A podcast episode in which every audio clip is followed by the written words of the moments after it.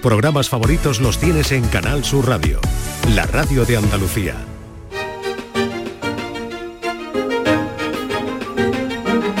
En Canal Sur Radio, Días de Andalucía, con Carmen Rodríguez Garzón.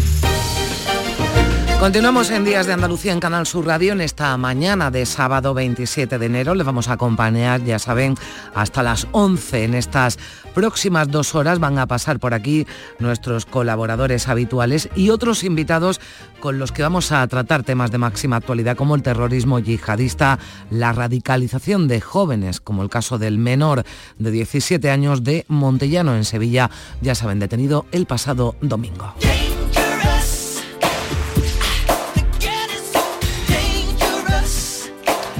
En unos minutos va a estar con nosotros aquí en Días de Andalucía el director del Observatorio Internacional de Estudios sobre Terrorismo, Carlos Igualada, y también David Garriga, que es criminólogo especializado en análisis y prevención del terrorismo yihadista, autor del libro ¿Qué es la yihad? También pasará por aquí Daniel Rodríguez, que es responsable del Grupo Operativo de Apoyo y Prevención de la Policía Local de los Barrios, porque en esta localidad gaditana ha organizado un taller sobre terrorismo terrorismo islámico y ha explicado cómo actuar en caso de atentado yihadista. Nos lo contará también enseguida aquí en Días de Andalucía. ¿Qué te voy a decir si yo acabo de llegar? Si esto es como el mar, ¿quién conoce alguna esquina? Dejadme nacer, que me tengo que inventar para hacerme. Empecé por las espinas. A partir de las 10 pasará como cada sábado por Días de Andalucía Nuria Gaciño, que hoy vuelve a traernos anécdotas de nuestros compañeros de deportes, coincidiendo con que esta semana los periodistas hemos celebrado el Día de nuestro patrón. Hay algunas realmente sorprendentes y otras muy divertidas. Ya. I love And the way the sunlight plays upon her hair. I hear the sound of a gentle word On the wind that lifts her perfume through the air. I'm picking up Pues cargada de buenas vibraciones viene siempre Nuria Gaciño y también Cristina Consuegra, la que hoy acompañará en el tiempo que dedicamos a la cultura los sábados, el escritor José Ovejero, que ha publicado su última novela, Vibración, en la que se combina misterio e historia, todo en un pueblo del interior de la España vaciada.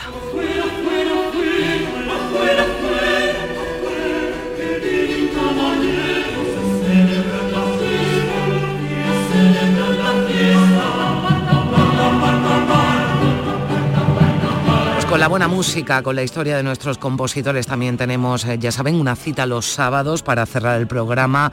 Pasará por aquí el maestro José Manuel Gil de Galvez, que hoy nos hablará del compositor malagueño Juan Gutiérrez de Padilla. Su obra está considerada como una de las más sobresalientes del barroco español. Tengo el alma libre como un ave que dibuja con sus alas en el cielo una sonrisa. Escribo mis palabras y es el corazón quien habla cuando voy soltando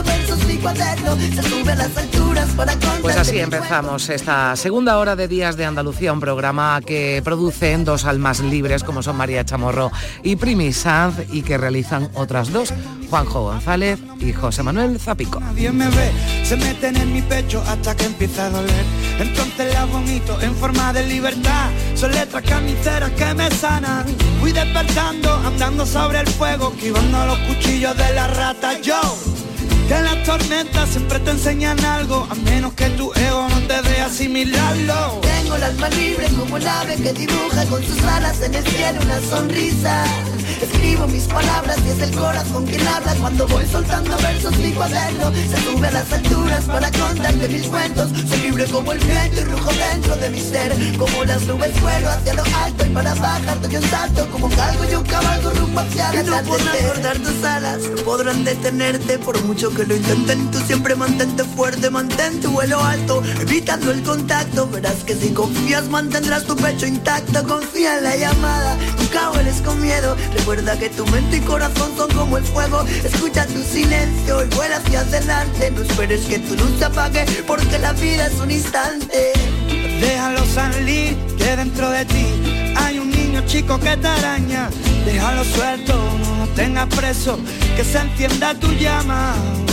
Vuelve a sonreír, fuego al caminar. Persigue tus sueños y reclama. Mójate en los charcos, quédate nadando. Piérdete en los mares que te acarician el alma. Tengo el alma libre como el ave que dibuja con sus alas en el cielo una sonrisa. Escribo mis palabras y es el corazón quien habla cuando voy soltando versos mi cuaderno. Se sube a las alturas para contarte mil cuentos. Soy libre como el viento y rujo dentro de mi ser. Como las nubes vuelo hacia lo alto y para bajar doy un salto como un galgo yo cabalgo rumbo hacia el atardecer. Tengo el alma libre como el ave que dibuja con sus alas en el cielo una sonrisa. Escribo mis palabras y es el corazón quien habla cuando voy soltando versos mi cuaderno. Se sube a las alturas para contarte mil cuentos. Soy libre como el viento y rujo dentro de mi ser. Como las nubes vuelo hacia lo alto y para bajar un salto como galgo yo cabalgo rumbo hacia el atardecer. En Canal Sur Radio, Días de Andalucía.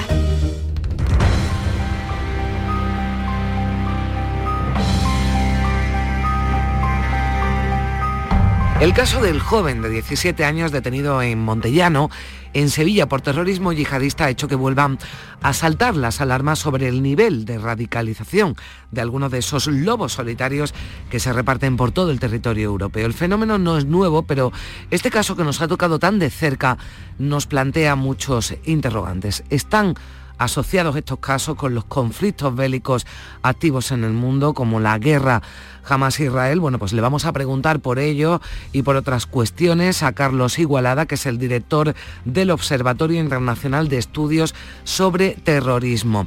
Señor Igualada, ¿qué tal? Muy buenos días. Hola, muy buenos días. Bueno, caso Montellano, joven de 17 años, por las informaciones que tenemos, preparado para atentar y posiblemente causar una masacre. Eh, ¿Ha aumentado el riesgo de, acciones terroristas? Eh, lo digo por esta noticia y por otras también que se han producido en los últimos meses. En cierto modo, sí. Eh, es, es, evidente que desde que comenzó el conflicto entre Hamas e Israel de los últimos meses, eh, ha aumentado la amenaza tanto en España como, como, en, como en parte de Europa.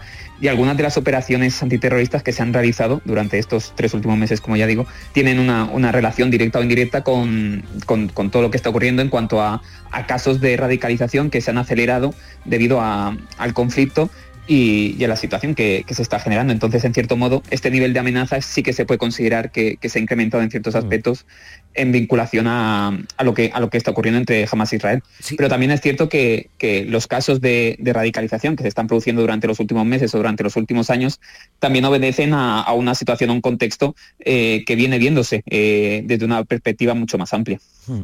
Bueno, ahora iremos con eso porque entiendo que también todo esto se produce, por ejemplo, hay un conflicto, ¿no? Como el de eh, Israel y, y, y eh, que digamos que eleva ¿no? esa radicalización porque entiendo que las redes de captación ¿no? que son las que tienen como objetivos ¿no? a estas personas el caso de este joven por ejemplo Montellano se vuelven más activas Sí, sí, en cierto modo así es. Estamos viendo cómo durante los últimos tres meses eh, distintas organizaciones de carácter yihadista como Estado Islámico o Al-Qaeda eh, están instrumentalizando de alguna forma el conflicto entre, entre Hamas e Israel para, para, sacar partido y tratar de enviar mensajes muy claros hacia, hacia sus seguidores con el fin de dinamizar estos procesos de radicalización para que acaben materializándose incluso en, en atentados terroristas sobre Europa y, y, evidentemente también, también en España. Y en este, en, este, en este sentido sí que es verdad que parece ser que existe más dinamismo, más movimiento en cuanto a estas redes que se están formando, que ya existían previamente, y de ahí que el grado de amenaza que representan se,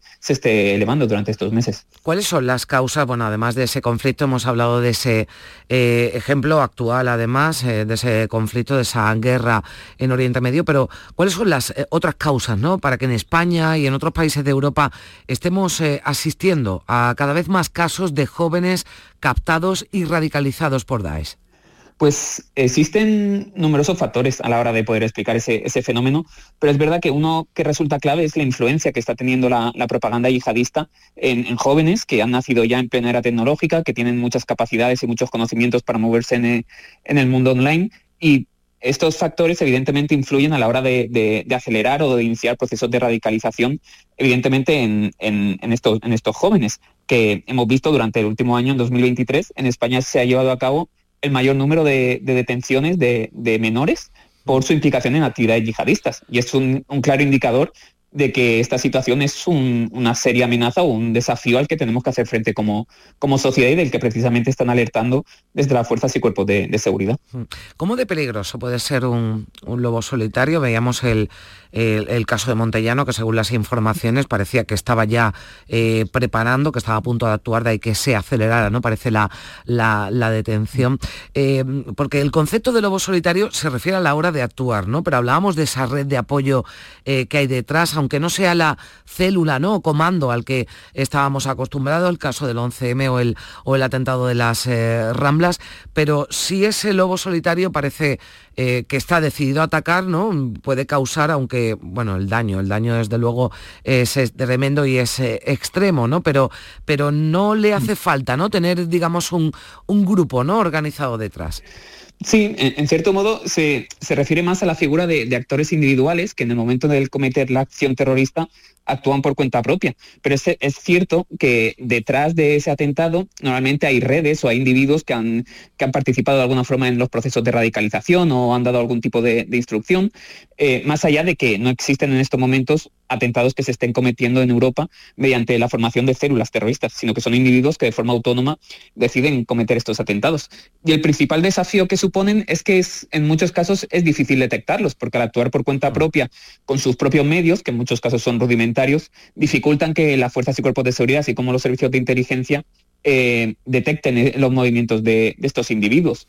No obstante, y en, cuanto al análisis que podemos hacer de toda esta situación, normalmente estos ataques, como se producen de forma autónoma, sin contar con el apoyo de una, organización terrorista a nivel logístico, económico, se suele transformar en atentados eh, rudimentarios y poco elaborados, que es precisamente la metodología que estamos viendo durante los últimos años en Europa con atentados que generalmente son apuñalamientos o mediante atropello de personas, pero en los que, lo que cuando se utiliza armamento o explosivos es muy poco frecuente. De ahí también que la última detención de, este menor que comentabas antes sea característica porque precisamente estaba tratando de manipular explosivos. Hmm.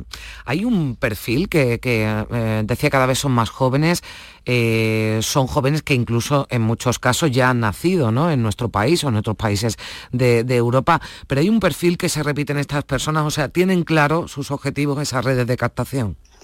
En, en, algunos casos sí que ellos tienen claro el objetivo que buscan. Por ejemplo, hay propaganda eh, terrorista que está em, destinada exclusivamente a mujeres o, para captar la atención de, los más jóvenes. Pero lo que estamos viendo en cuanto a, las operaciones que se realizan en España es precisamente que no existe un único perfil de, yihadista en la actualidad eh, y que este, estos múltiples perfiles obedecen tanto a jóvenes y menores que comparten propaganda yihadista eh, o que llevan a cabo labores de adoctrinamiento hasta mayores, personas mayores de 60 o 70 años que son responsables de financiación del terrorismo. Por lo tanto, uno de los grandes retos y desafíos que tienen las fuerzas y cuerpos de seguridad y los servicios de inteligencia es precisamente combatir esta gran diversidad de perfiles eh, que encontramos en, estos momentos. Hmm.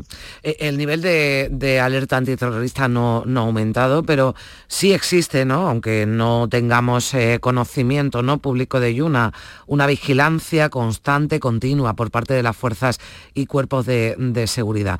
Esto es suficiente, claro, porque nos preguntamos desde 2015, ¿no? Mantenemos el nivel, bueno, pues el segundo, ¿no? Digamos, no el nivel 4, pero que digamos que, que solo hay uno, ¿no? Por encima de ese nivel 4 de alerta antiterrorista, pero esto eh, podría mejorar, eh, no sé, podría eh, haber una, una labor policial más intensa para, para, actuar contra, contra estos lobos solitarios si se aumentara ese nivel de alerta o con esta está suficiente y está los mismos niveles que otros países de nuestro entorno.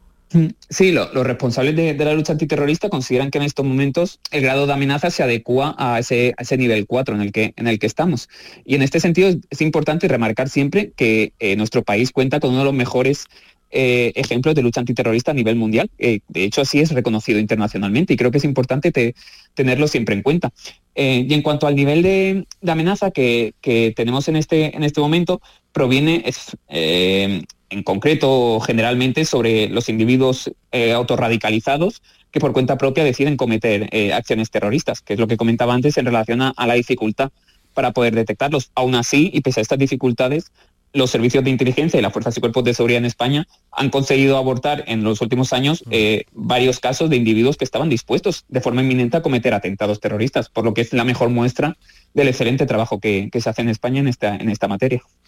Bueno, pues vamos a seguir hablando de esta cuestión aquí en Días de Andalucía. Agradecemos a Carlos Igualada, director del Observatorio Internacional de Estudios sobre Terrorismo, que nos eh, haya atendido durante unos minutos aquí en el programa. Muchísimas gracias, Carlos, un placer. Un placer, buen día. Adiós.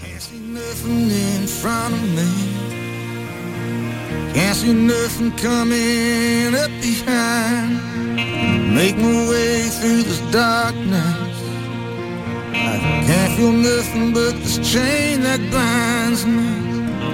Lost track of how far I've gone. How far I've gone, how high I've climbed. On my back's a 60 pound stone.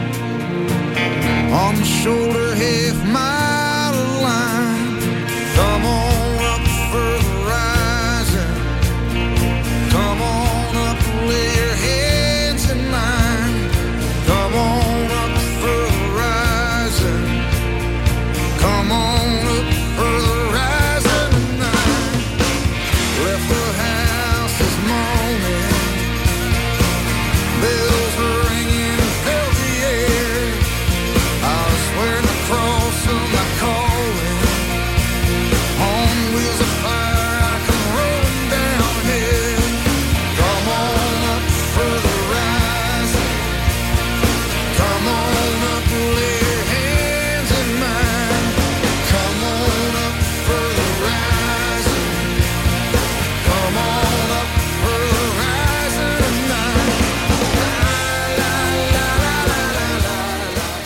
Seguimos hablando de terrorismo yihadista, de las amenazas a las que nos enfrentamos y para ello también continuamos hablando con expertos en la materia, los que hemos invitado hoy al programa.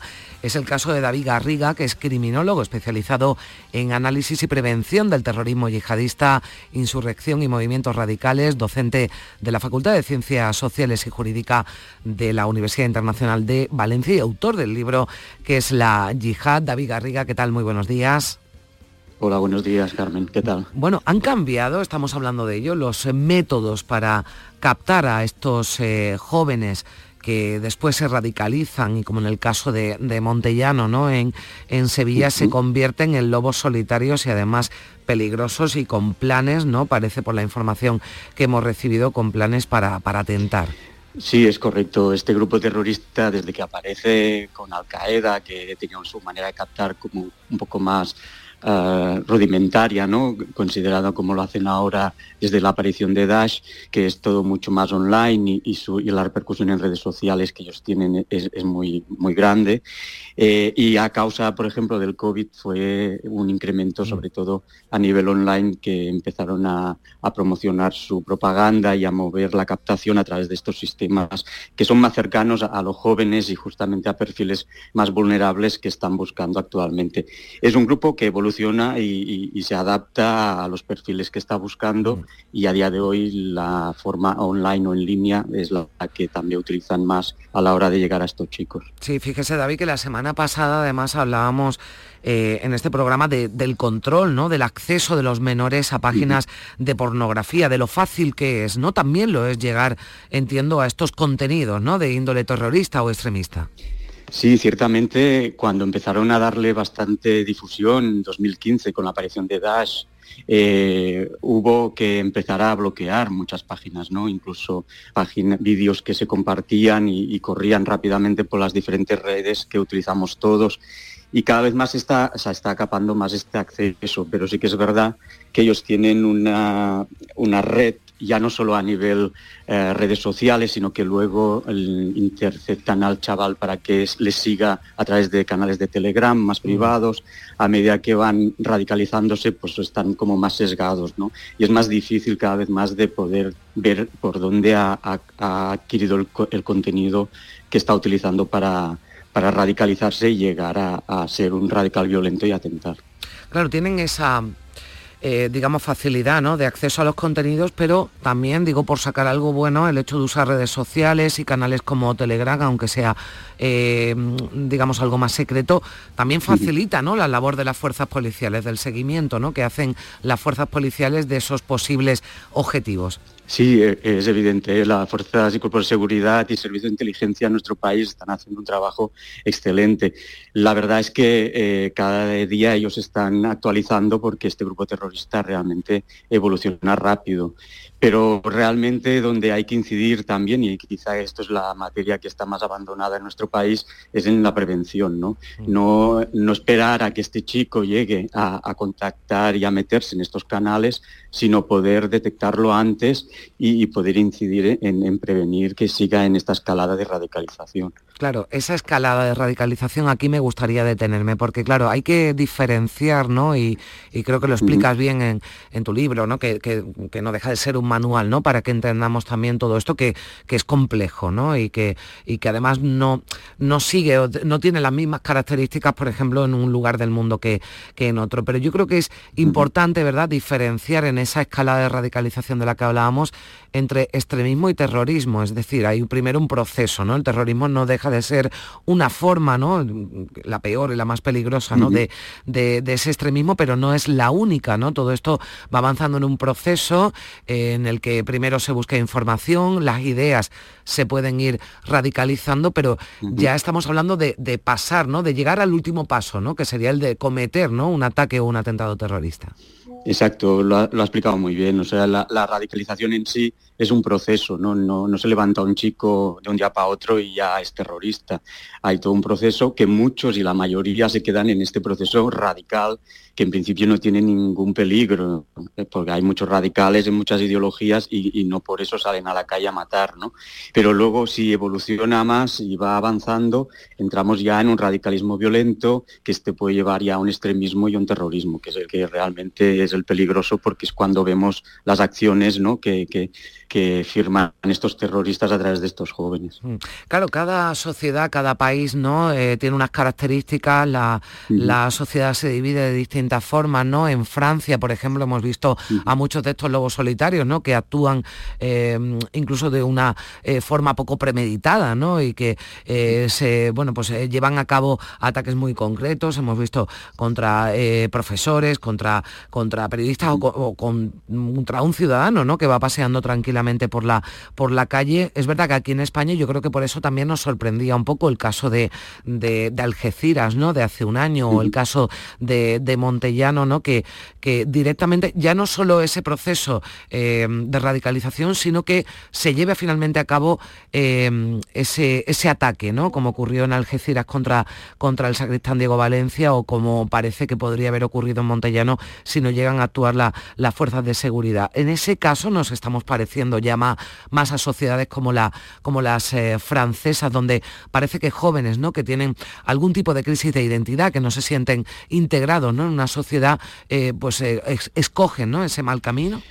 Sí, eh, realmente dentro de esta organización podemos encontrar desde el terrorismo organizado, ¿no? que estaríamos hablando de grupos ya preparados, como podía ser la célula que atentó en Barcelona, o cosas ya más elaboradas, que llevan mucho más tiempo preparándose, a terrorismo individual más improvisado, ¿no? que incluso muchos pueden llegar a consumir durante poco tiempo esta propaganda y en un momento en que ellos se ven activados por cualquier cosa, ¿eh? a veces por una noticia exterior, como puede haber sido la guerra ahora en Hamas, pues salen a la calle, se activan y, hacen eh, el atentado. Sí que es verdad que los organizados utilizan eh, unos mecanismos como más peligrosos, ¿no? que, a nivel de víctimas suele tener un impacto más elevado porque utilizan armas largas, explosivos, y los improvisados pues utilizan un poco lo que tienen en mano, ¿no? Eh, desde atropellamientos a cuchillos, cosas más básicas que a nivel de víctimas suele ser menor. En cuanto a lo que comentaba de, los factores, evidentemente, esto también ha cambiado bastante. Ahora mm. Eh, los factores de vulnerabilidad, aparte de la crisis de identidad que comentaba, que esa siempre suele estar presente ahí, eh, podemos encontrar varios. No, no, no es una cosa eh, unifactorial, mm. sino que es todo un, proceso multifactorial. Son muchos factores que influyen en este joven para sentirse atraído por estos grupos terroristas, sobre todo por su ideología. Sí, por eso yo creo que sería conveniente, además, bueno, no sé si, si existirá, ¿no? pero en esa lucha antiterrorista, esos expertos ¿no? en, seguridad, las fuerzas y cuerpos de seguridad del Estado, eh, también trabajar ¿no? en la prevención, en la identificación previa, ¿no? antes de que ese proceso ¿no? de, radicalización se complete ¿no? o, o, vaya aumentando, pues actuar y como decías eh, David, que sería interesante eh, actuar ¿no? en la formación, en la prevención, en la educación ¿no? de esos posibles objetivos de captación de los grupos terroristas, en este caso del Daesh. David Garriga, criminólogo especializado en análisis y prevención del terrorismo, docente de la Universidad Internacional de Valencia y autor del libro que es La Yihad. Muchísimas gracias por, por acompañarnos aquí en Días de Andalucía. Ha sido un placer, un saludo. Gracias a vosotros, igualmente. Adiós.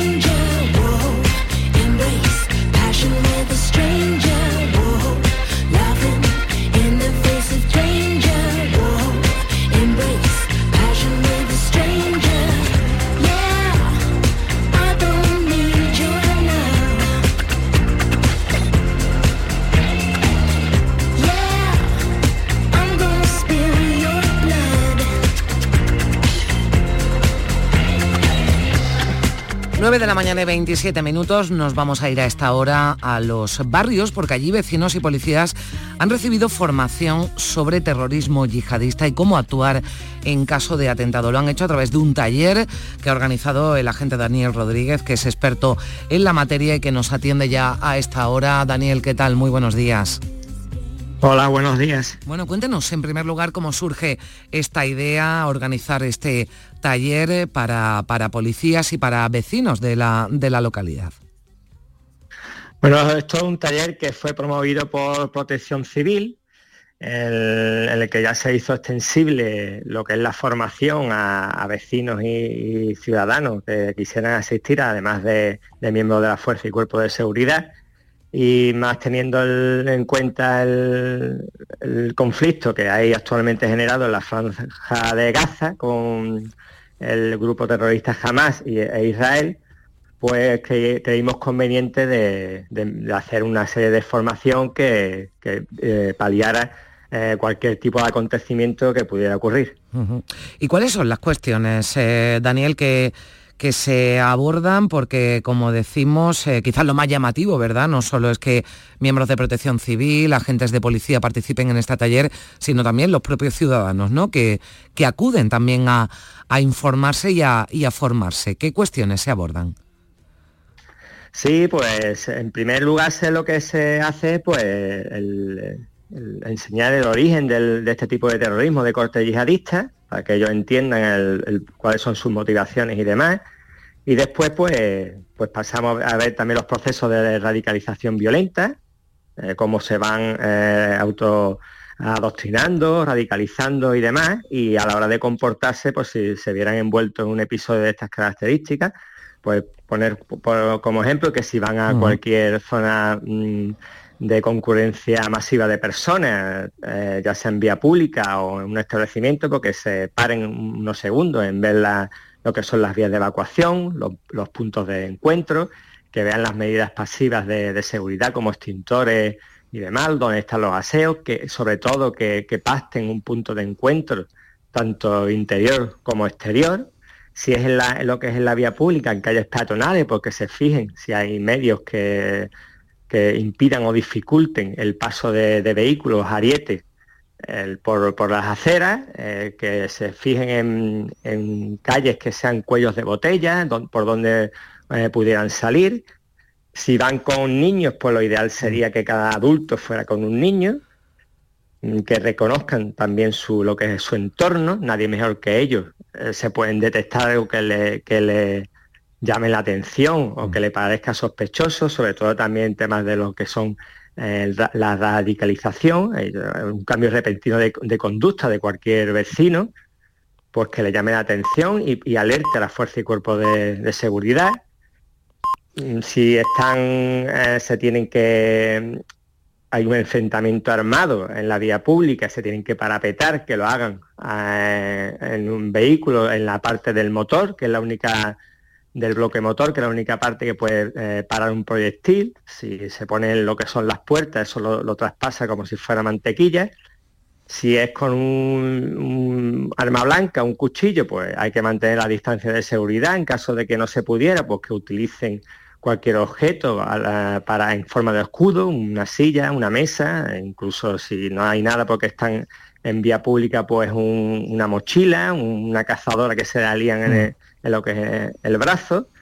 Eh, también se le hace mucho hincapié en, que las fake news, que no eh, eh, hagan bulos que alerten, que, aunque mm. crean una alarma social innecesaria. Por ejemplo, la última que hubo de que habíamos pasado al nivel 5 de alerta antiterrorista cuando seguíamos en el nivel 4 con medidas reforzadas si se tienen que esconder en un lugar eh, porque han entrado los terroristas en un centro comercial, por ejemplo, lo que sea, que no se olviden de apagar lo que es eh, el móvil, incluso lo que es la, vibración, que lo tengan en silencio.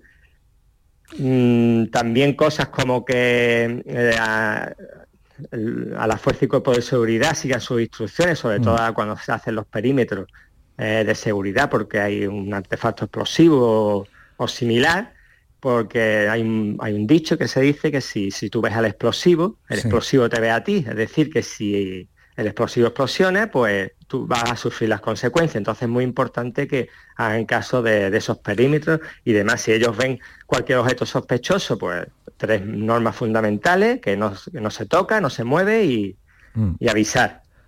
Y, también pues se le dice que hacer una manifestación eh, posterior, nada más recién ha producido un atentado, pues en señal de protesta, mm, eh, hay que evitarlo porque eh, mm, lo que son las, los, hace crear un dispositivo policial que debería estar volcado en lo mm. que es la investigación. Más o menos, a grosso modo, en lo que se le... Bueno, aspectos muy, muy interesantes, en algunos casos información eh, básica, pero esto ocurre también, bueno, pues eh, por ejemplo con un eh, terremoto, cuando hay inundaciones, no nos cansamos y creo que ese es el objetivo de ofrecer esos consejos, esas recomendaciones, al menos para minimizar ¿no? las consecuencias que pudiera tener algún, algún ataque terrorista. A mí me parecía además también muy interesante, ¿no? va más allá de lo que pueda ocurrir en, un momento concreto, lo de no eh, atender, no echar cuenta, no difundir, no propagar esos bulos, ¿verdad? Porque en tiempos en los que las eh, redes sociales muchas veces son el único canal de información, sobre todo para la gente más joven, en casos como este, sobre todo por la gravedad de la información, lo conveniente, ¿verdad, Daniel? Sería eh, bueno, pues acudir a medios eh, oficiales, a medios fiables, ¿no? Cuando se produzca algún tipo de información relacionada con un posible ataque con la presencia de algún eh, lobo solitario, alguna persona ¿no? radicalizada o que pudiera cometer un atentado. Claro, eso es fundamental porque hoy en día cualquier noticia se corre como la pólvora y el hecho de que, de que no esté contrastada con medios oficiales y, demás, pues hace que empiecen con el boca a boca, con, a través de las redes sociales, a través de, mensajes de texto, de WhatsApp y demás, pues a crear una alarma social innecesaria y que dificulta mm. enormemente pues el, desarrollo de las labores policiales propiamente dichas. Es que además eh, todo ha cambiado mucho, lo hablábamos antes con los expertos que también han pasado por aquí por el programa. eh, los atentados, los eh, ataques se están produciendo de otra forma, lo estamos viendo en países europeos y a mí me parecía muy interesante esta propuesta, eh, esta iniciativa que, has llevado a cabo en, los barrios, Daniel, porque no hay ninguna localidad ¿no? que pueda en un momento dado pues, librarse ¿no? de un posible ataque terrorista. Hemos visto el caso de Montellano en Sevilla, donde este chico, este menor, era detenido y parecía que estaba ya a punto de, cometer ¿no? un, ataque, un atentado en su instituto. Lo vimos también muy cerca de los barrios, en Algeciras, con ese ataque que se produjo a dos iglesias. Eh, es decir, hay que también actualizarse ¿no? en la forma de protegerse y de combatir esos posibles ataques. Claro, lo que es el terrorismo ha evolucionado y seguirá evolucionando en el futuro. Ellos se tienen que adaptar, nos tienen que sorprender.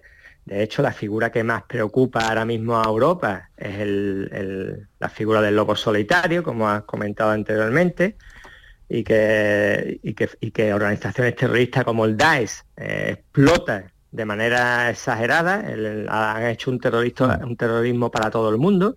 Cualquier persona puede cometer un atentado en cualquier lugar en cualquier momento, no hace falta ser un experto en explosivos ni, en armas, sino simplemente con medios legales, como has comentado el menor detenido en Sevilla, tenía para hacer explosivos mm, artículos que se pueden adquirir en cualquier lugar de forma legal, y pues son personas que, se producen un, eh, adquieren un proceso de radicalización en un momento determinado de su vida y deciden cometer un atentado por su cuenta. A no mantener vínculos externos, eh, tienen más fácil llegar a, las últimas etapas de su complot, pero en cambio su escasa profesionalidad, los trastornos psicológicos que padecen algunos de ellos y eh, las limitaciones que entañan a actuar por cuenta propia hacen mella en su eficacia. Podríamos decir que no forman parte de la organización, pero se sienten representados y atraídos por ella. Hmm.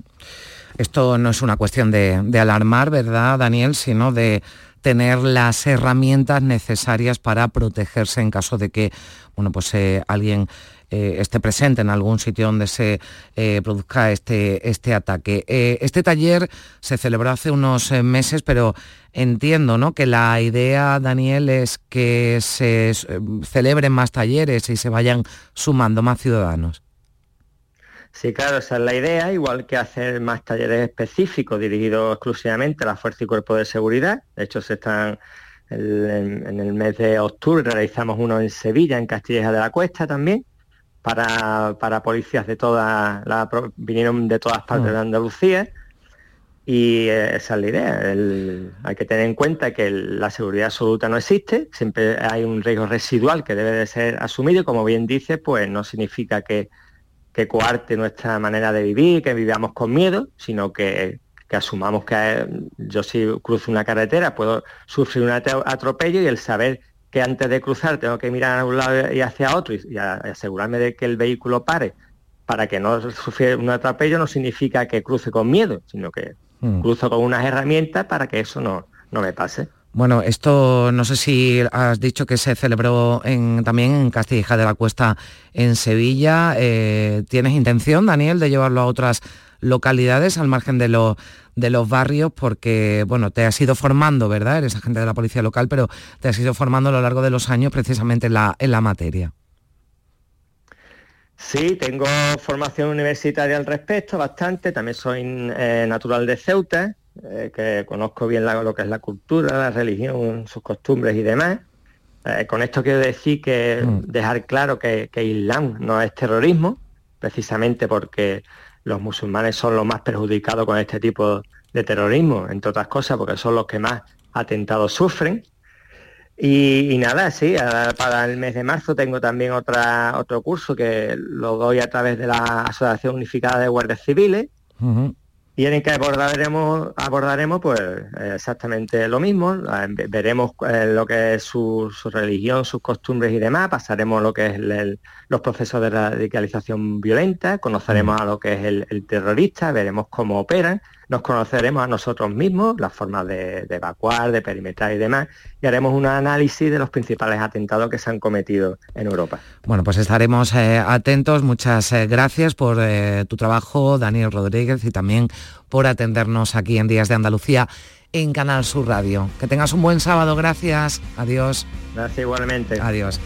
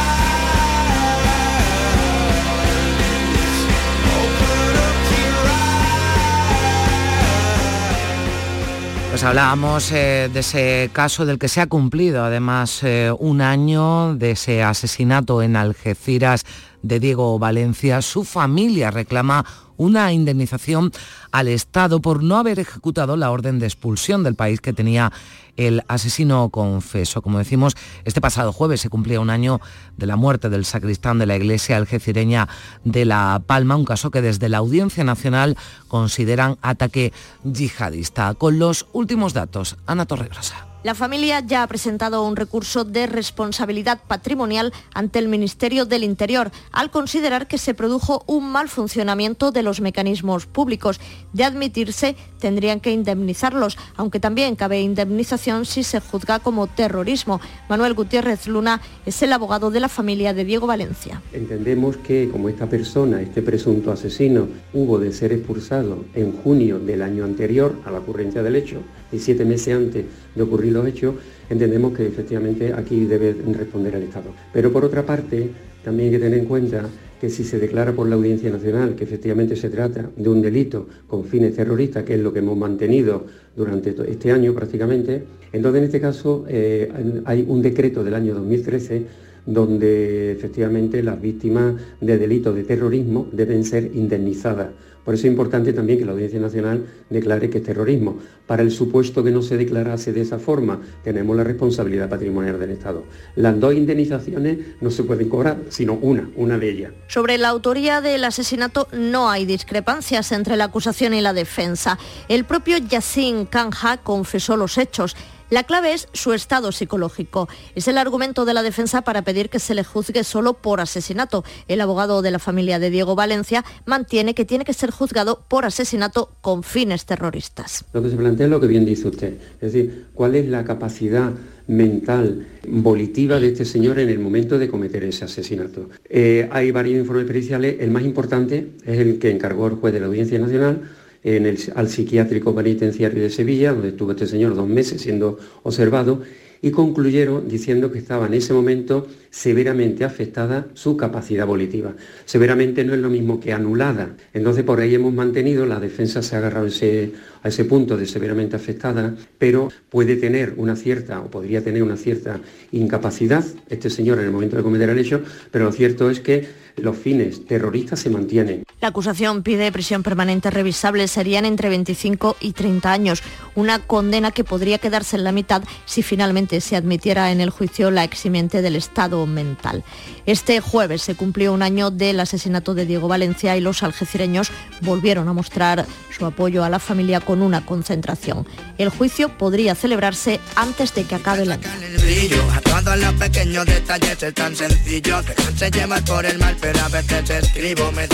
Recordar que cada cosa de la vida me da vida por la forma en que la miro y que la mejor cosa que pasa es pasarlo bien. Los problemas solo llegan porque dices ven. Las dudas no hacen nada si no le das el poder para hacer nada más bien. No sé qué pasa mañana, la vida no es tan cara, pero sin nada para para qué. Voy a estar otra semana con esta vida insana disparándome panas para perder.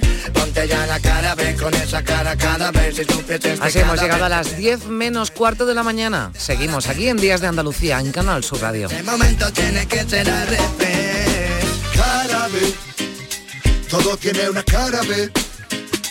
Abre los ojos y no lo ve, no lo ve. Va más cansado cada vez, cada vez. Y nunca ve la cara B. Todo tiene una cara B. Abre los ojos y no lo ve, más cansado cada vez.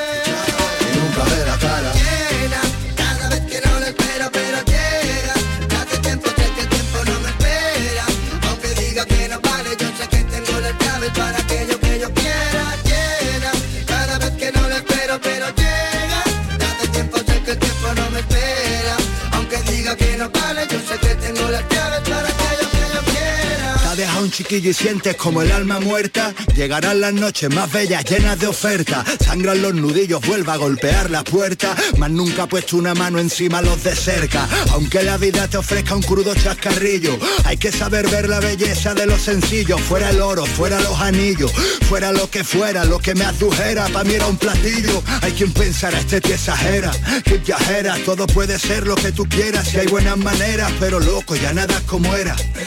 Cuesta abrazar, no debe ser colega, que has echado talega, ese avión ya no despega, que hotel nos darán. Si no me llama algún amigo es porque en algo andará, pero el adulto es una enredadera, que crece porque los colegas están como una regadera.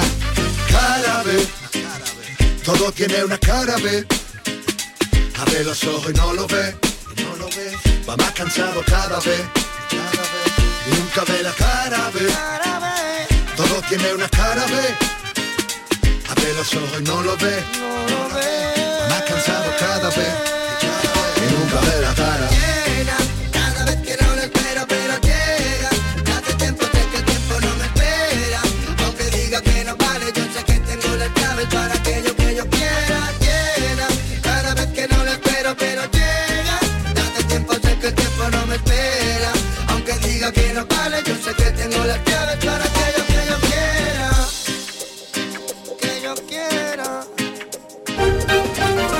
Canal Sur Radio, Días de Andalucía.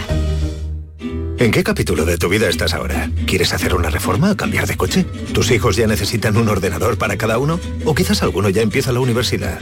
¿Habéis encontrado el amor y buscáis un nidito?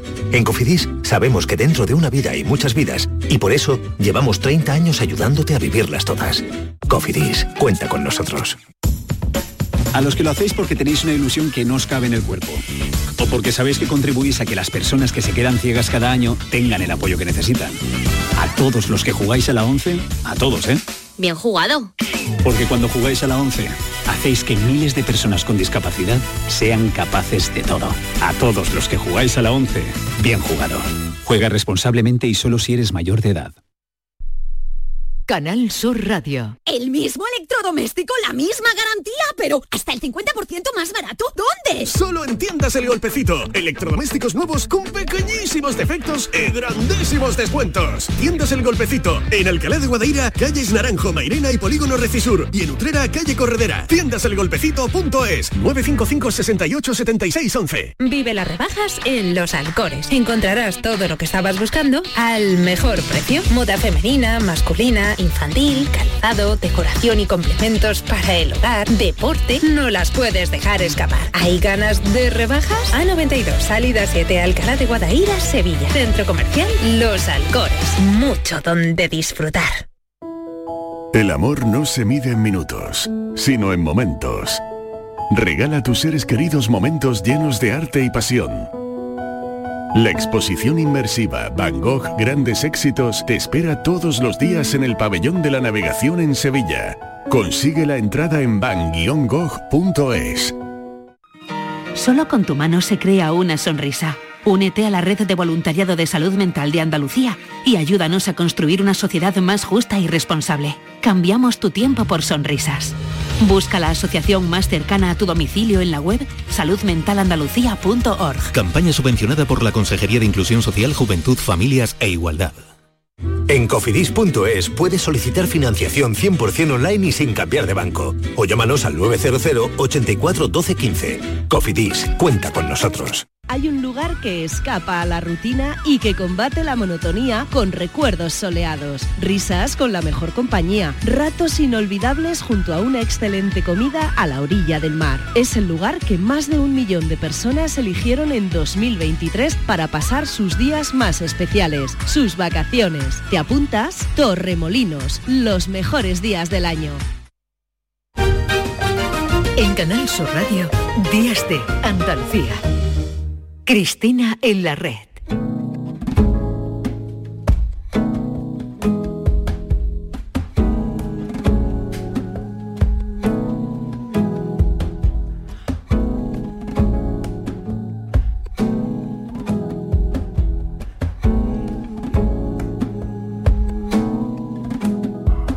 Lo que dejo por escrito no está tallado en granito. Estaba esperando yo que sonara Jorge Drexler, Cristina Consuegra, ¿qué tal? Muy buenos días. Buenos días, ¿qué tal? ¿Cómo estás? Bueno, pues aquí deseando echar unos minutos y hablar unos minutos con nuestro invitado de hoy. Cuéntanos algo de él, Cristina.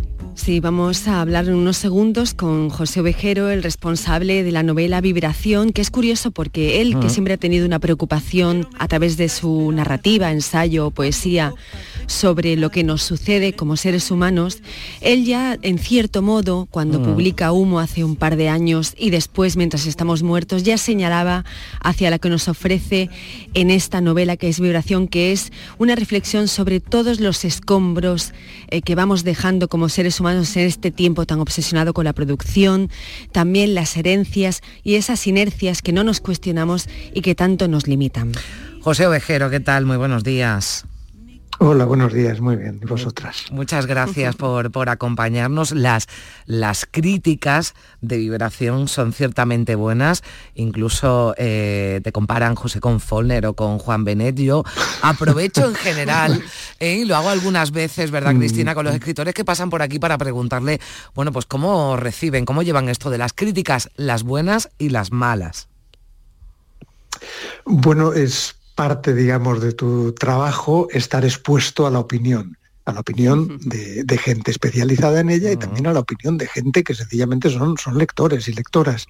Entonces, bueno, tienes que acostumbrarte a que tus cosas les gustan más a unos que a otros y cuando llega una crítica como la de Babelia, eso que me compara o que me pone allí con Faulkner y Bennett y, y Henry James, dices, bueno, no sé, sientes como un cierto pudor, ¿no?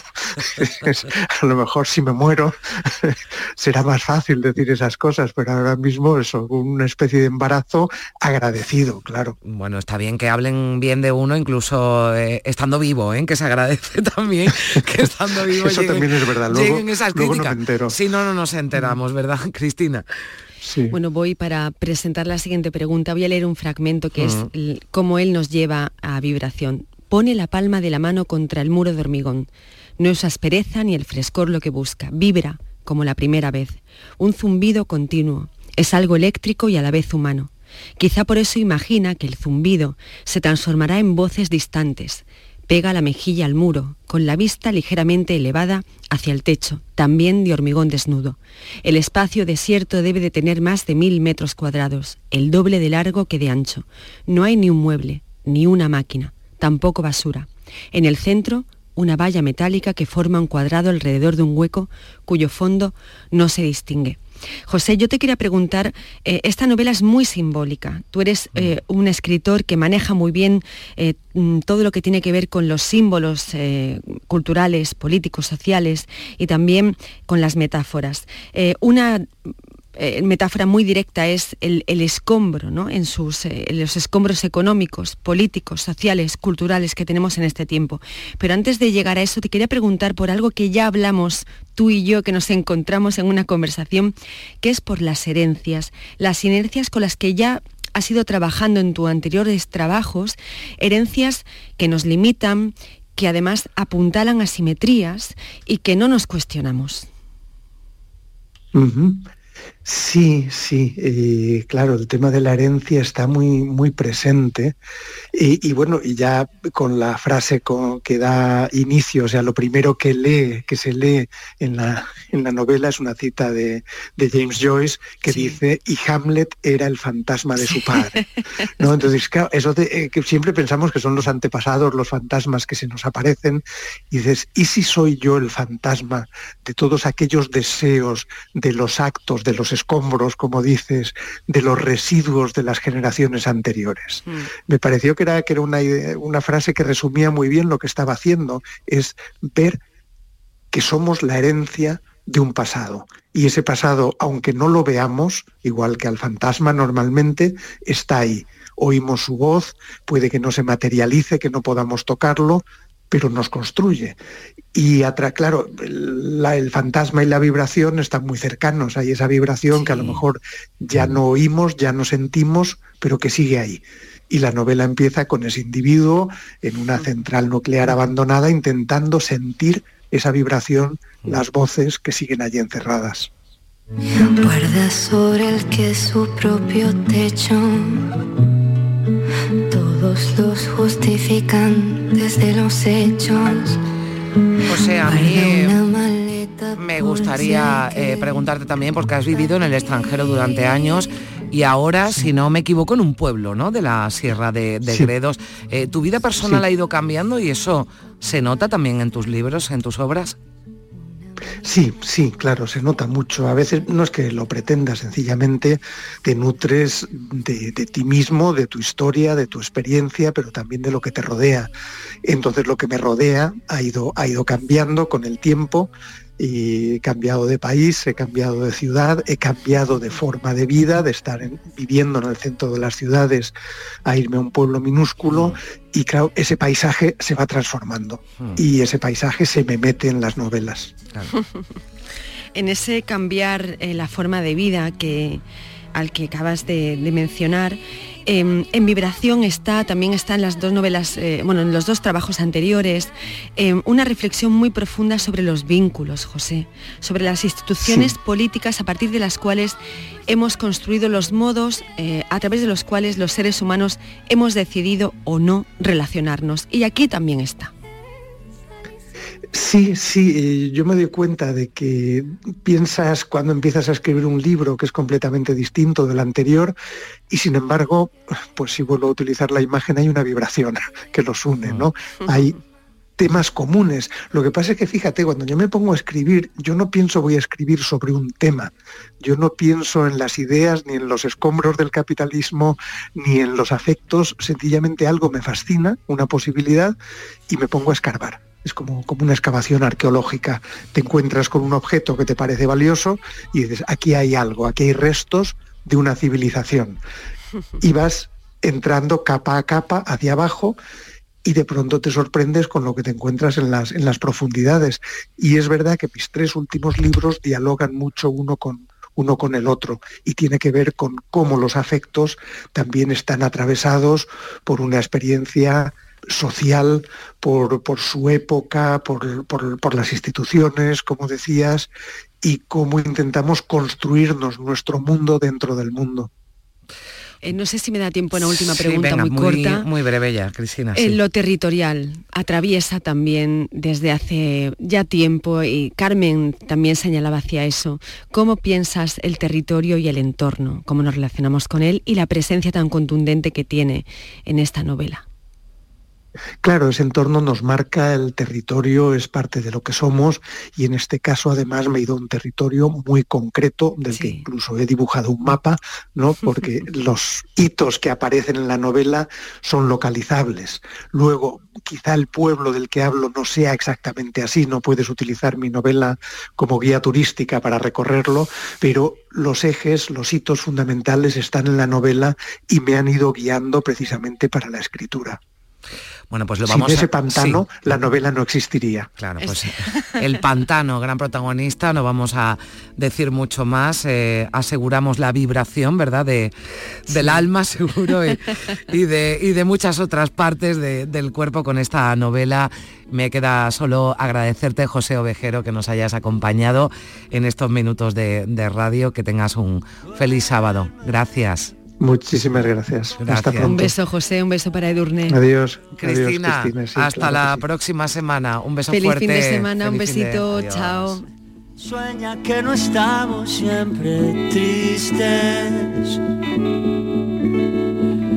Hazlo por mí, arráncame el corazón.